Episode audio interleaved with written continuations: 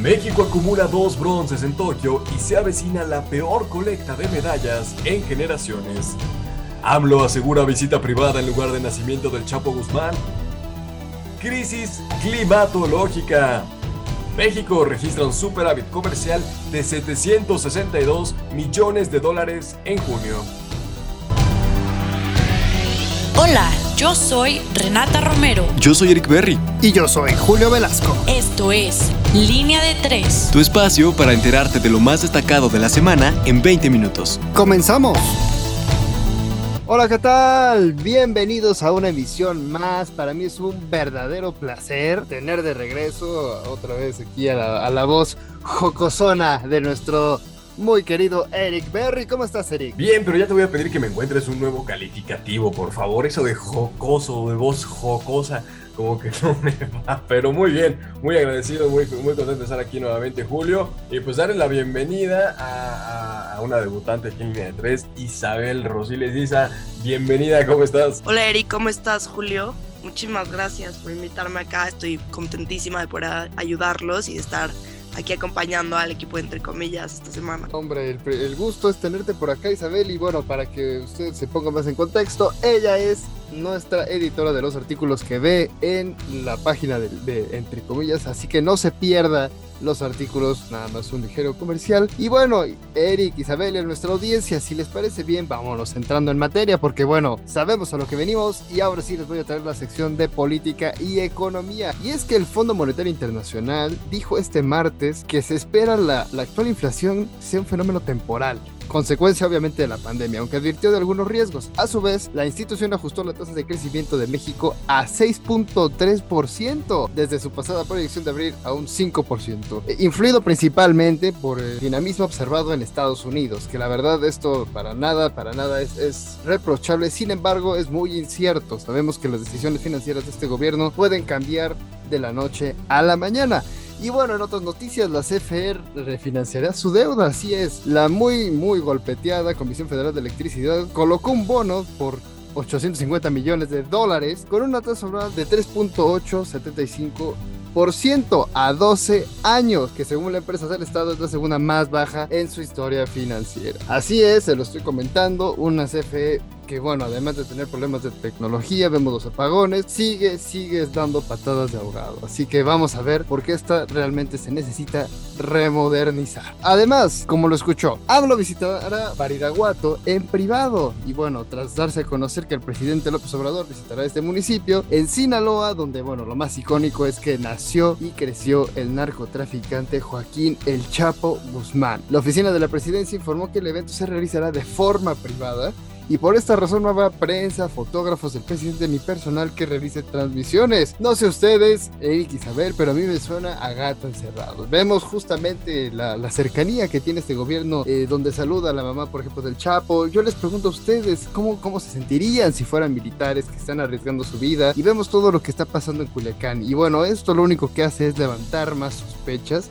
que la verdad, la verdad, no creo que caiga nada bien entre los miembros eh, de la Sedena. No sé cómo lo vean ustedes. Ay, Julio, eh, complicada la verdad la situación del presidente. Sabemos que tiene una, una, estrecha y muy amable y cordial relación con el narcotráfico del país. Hay que decirlo, es un tipo que no le ha plantado cara de ninguna manera a la delincuencia organizada. Las Fuerzas Armadas mexicanas, sin lugar, es una falta de respeto a todas sus luces. A todas sus luces, por ahí dices, eh, huele a gato encerrado. Yo te diría, si el río suena es porque agua lleva y la verdad es que pues este, este tipo de circunstancias no hay manera de que se vean con buenos ojos. La verdad es que yo no he leído una sola columna, no he leído un solo comentario en el que esto caiga de buena manera. Es una reunión privada, sin prensa, sin fotógrafos, sin absolutamente nada. ¿Qué tiene que ir a hacer el presidente de Badiraguato, eh, Sinaloa? En verdad, ¿qué tiene que ir a hacer allá? O sea, no lo entiendo y, y, pues no me, no, me, no me sabe, no me, no me deja un buen sabor de boca. Sí, correcto, completamente de acuerdo. Y bueno, Isabel, desglosando un poquito más este tema, creo que podemos pasar a la sección de Nacional, ¿no? De la mano justamente de, de esta, de esta noticia. Sí, precisamente, hablando de impunidades y de injusticias, alertan sobre impunidad en caso de Lidia Cacho. La organización Artículo 19 denunció este martes que persiste la impunidad para el empresario mexicano José Camel Nasif, mejor conocido como el rey de la mezclilla, quien fue exonerado por el delito de tortura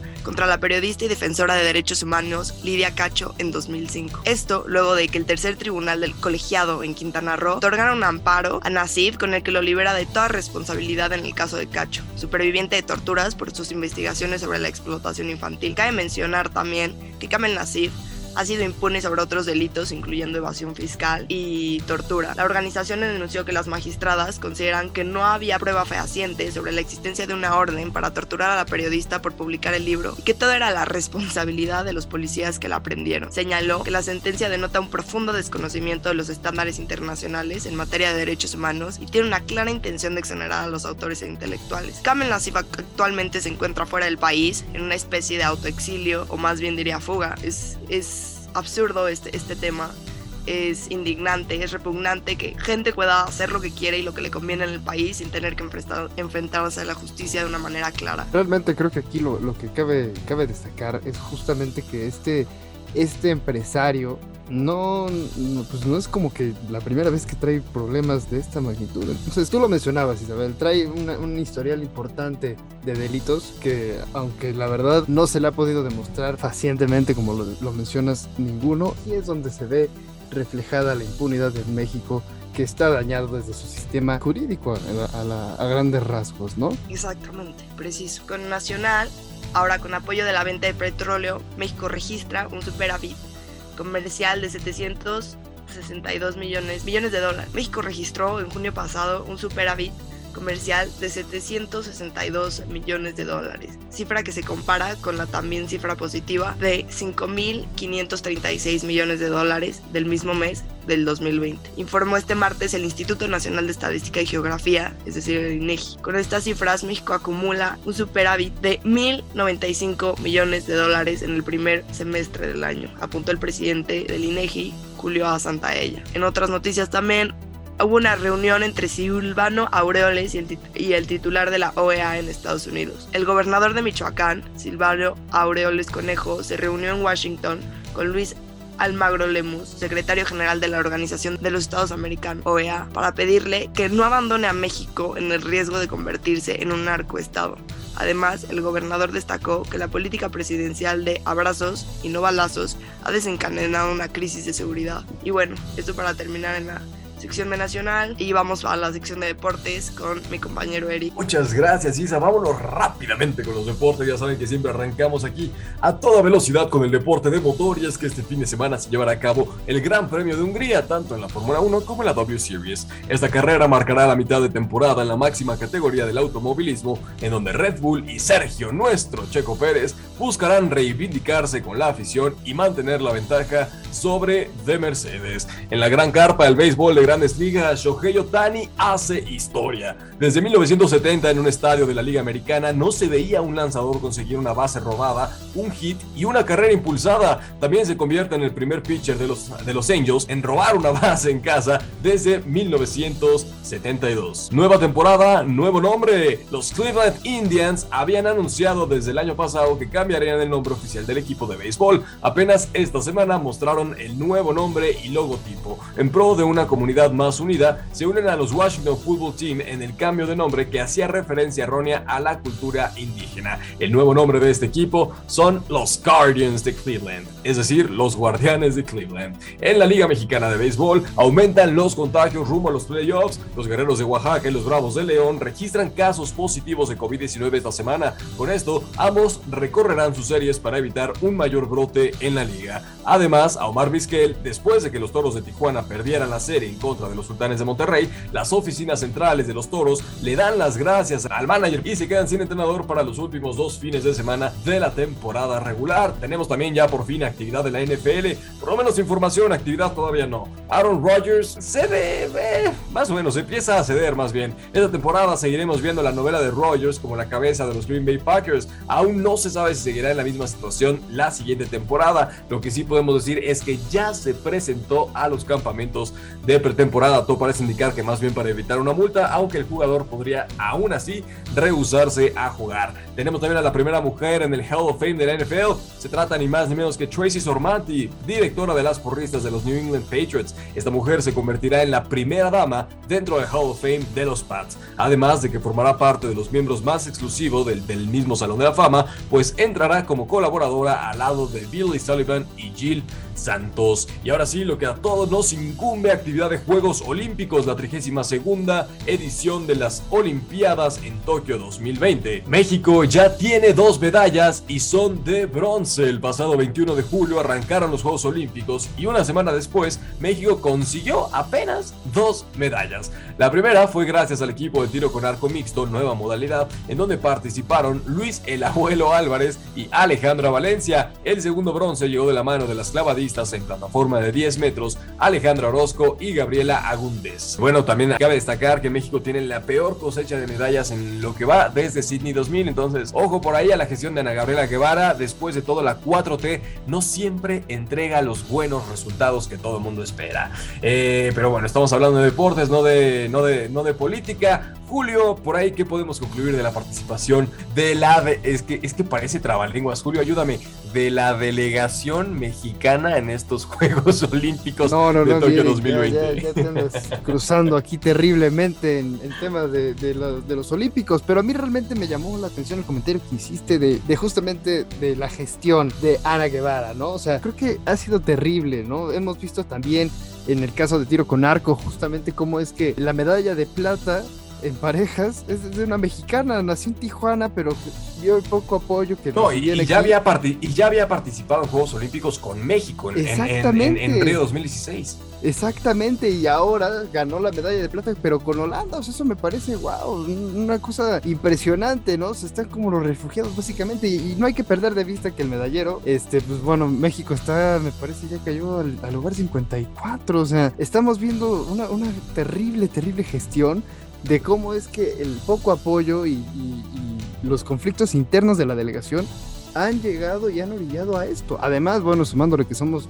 eh, los reyes de los cuartos lugares, ¿no? Nos hemos quedado al ya merito, ¿no? Al llamerito, famoso, famosa frase mexicana. Y sí, no, concuerdo totalmente por ahí. La verdad es que fuga de talento, no hay apoyos, este, ni siquiera hay buenos socios comerciales. Hay que recordar que la marca que está vistiendo a nuestros atletas mexicanos es Lean Inc., mientras a, selecciones como las francesas los está vistiendo Lacoste, ¿no? O sea, por ahí con contratos multimillonarios, eh, que bueno, eso ni, siqui- ni siquiera eso, o sea, podemos hacer bien en el Comité Olímpico Mexicano. Una pena verdaderamente, y bueno, pues hay que recordar por ahí que, que Guevara había anunciado que México traería al menos 10 medallas a casa, dos de ellas de color dorado. Se ve bastante difícil que se consigan siquiera otras dos de bronce. Pero bueno, le deseamos lo mejor a los atletas mexicanos, quienes compiten por ellos mismos sin representación del país, nunca del Comité Olímpico Mexicano. Es mi muy humilde opinión. Seguimos con actividad deportiva. El equipo de gimnasia de los Estados Unidos cayó ante la representación olímpica eh, del comité ruso. Hay que recordar que no pueden utilizar ni nombre, ni bandera, ni himno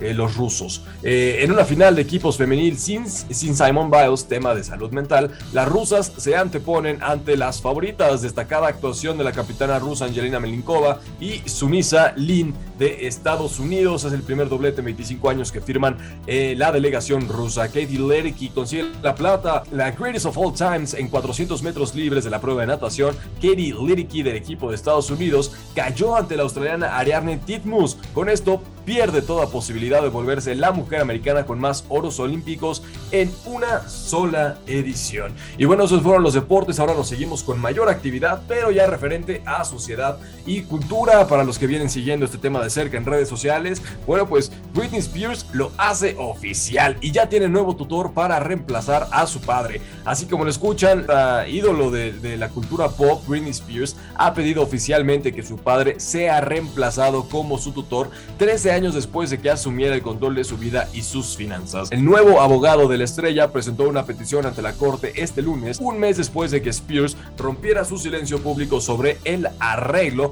calificándolo de abusivo. En documentos judiciales, Matthew S. Rosengard describió la tutela como una pesadilla kafkiana Kiana pidió que el, que el contador Jason Robin fuera nombrado tutor del patrimonio de Spears. ¿Cómo la ven? Eh? Por ahí, eh, este caso es uno de los más resonados en redes sociales en las últimas, en las últimas fechas. Este, la verdad es que se ha puesto bastante sabroso. Eh, Isa, ¿lo ha seguido? ¿Cómo, cómo, ¿Cómo ha estado este tema de Britney Spears? Claro que sí, como no, como no. Toda una invasión en redes sociales al respecto. Y en efecto, creo que es muy indignante y todo este, este tema de Free Britney es, es algo muy tangible, ¿no? Imagínate, después de tantos años de carrera, después de, de tantas cosas, no poder ser dueño de ti mismo y de tus finanzas. Lo cual me llama la atención, ¿eh? Justo, de que ahora está pidiendo un nuevo tutor. Es decir, ella sigue sin querer cargar eso, pero pues no sé, me sorprendió. No sé si les sorprendió a ustedes al revés, como ese tema de, de, querer cambiar de tutor y no, y no ser ella misma la dueña de, de, aquello. Pues hay que recordar que tiene sus antecedentes por ahí de salud mental, ¿no? Y era más improbable a nivel jurídico que un juez le garantizara más bien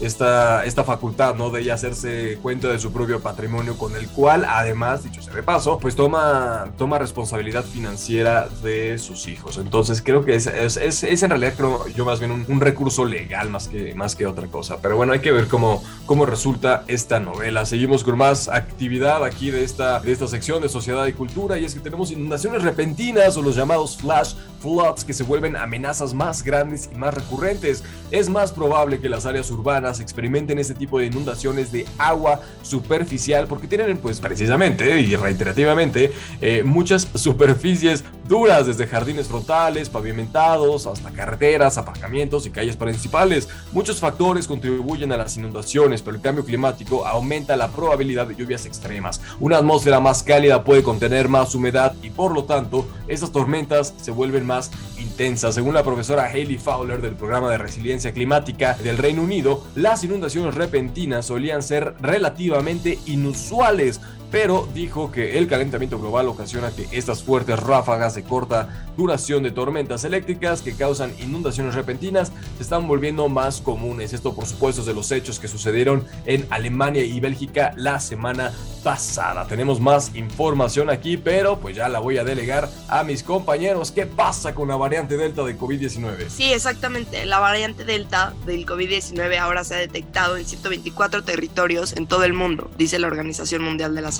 Eric, ahora se espera que se convierta en la variante dominante a nivel mundial en los próximos meses y la OMS predice que podría haber más de 200 millones de casos confirmados en cuestión de semanas. Ahora las infecciones están aumentando particularmente en Europa y la región del Pacífico occidental. Algunos países occidentales han comenzado a flexibilizar las restricciones a medida que disminuyeron las tasas de mortalidad, pero aquellos que no tienen acceso a las vacunas o que tienen un lanzamiento de vacunas más lento se enfrentan a una amenaza mortal. Es importante también mencionar que la OMS hace un tiempo ya declaró que la pandemia del COVID-19 pasó a ser una endemia, es decir, un proceso patológico que se mantiene de forma pues ya estacionaria en una población o bueno, en este sentido en, en, todo, en todo el mundo este, y ya es durante un periodo prolongado. Es decir, en otras palabras, el virus vino para quedarse. Esto ya es algo permanente y también creo que es importante mencionarlo porque en efecto, aunque hayan disminuido las tasas de mortalidad y así, es sustancial seguir con las medidas, seguir con, con todo lo que ya hemos investigado, con todo lo que ya sabemos de este virus, que ya no nos estamos enfrentando en efecto a este desconocimiento eh, y con este miedo que teníamos hace un año y medio, pero es importante que sigamos teniendo en cuenta que es un, es un virus peligroso, que es algo que, que puede llegar a, casos graves y que, que, pues es importante seguir con las medidas que ya sabemos que, que, son las eficientes, ¿no? Ahora vamos con la sección de internacional. Sí, bueno, muchísimas gracias Isabel y luego también de, de, de mencionar que ya la pandemia, la pandemia llegó para quedarse, pues parece que en algunos lugares jamás existió la pandemia. ¿No? Igual, evite por favor irse a tomar micheladas al Dolls Bar ahí en Tepito, porque pues, luego igual quedan contagiados y lugares clandestinos. O a, o a, cualquier lugar en realidad, ¿eh? No necesariamente tiene que ser clandestino, ¿eh? No, bueno, me, me, queda perfectamente bien claro, ¿no? Los conciertos, este, hay muchísimos conciertos. Janis, o sea, todos los santos igual están a reventar, ¿no? No, no es exclusivamente de una zona en particular, sin embargo, por favor tome las medidas necesarias. Además, ahora sí, ya entrando en materia de, internacional, le cuento que Sierra Leona abole la pena de muerte. Y usted me dirá, ¿y esto qué tiene que ver o por qué es relevante? Pues bueno, se suma un país más a este progreso. El Parlamento Nacional de este, este país de, del oeste de África ha anunciado la abolición del castigo de la pena de muerte, un legado colonial que tiene su origen de la ley de delitos contra la persona desde 1861. En el país ya existía una moratoria de facto desde 1998. La última vez que Sierra Leona asesinó a 24 soldados fue por la participación en un supuesto golpe de Estado el año anterior. Entonces, bueno, enhorabuena por este país y enhorabuena por el progreso porque ya abolieron la pena de muerte. Pero donde siguen agarrándose a golpazos es en Túnez y esto porque hubo un conflicto, un conflicto parlamentario. El lunes 26 el presidente de Túnez, Kais Sayed, dio la orden de suspender las funciones del parlamento y esto por no permitido durante la constitución tunecina durante 30 días de suspensión y también suspender al primer ministro. Esto para asumir todos los poderes. Este último llamado a la población de manifestarte contra el supuesto golpe de Estado, lo que ha provocado enfrentamientos entre simpatizantes de ambos grupos. Sin embargo, al final de cuentas, el, ex, el exministro declaró que facilitaría el traspaso del poder para evitar los roces. Entonces, bueno, Veremos cómo se están poniendo estas cosas. Sin embargo, obviamente los, alertas se prendieron después de suspenderle el poder al Parlamento. Y bueno, dando más en las noticias que nos mencionaban justamente en Sociedad y Cultura, los desastres climatológicos no cesan.